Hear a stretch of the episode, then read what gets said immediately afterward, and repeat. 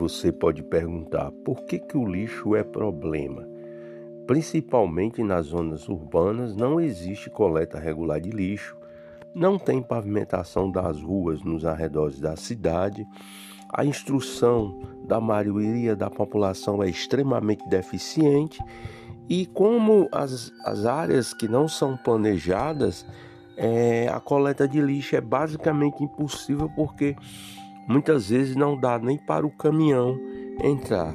E os órgãos públicos ainda não têm recursos suficientes para ir de encontro às necessidades da coleta e tratamento de lixo. Esse é um dos é, um conjunto de problemas que precisam ser revistos e discutidos.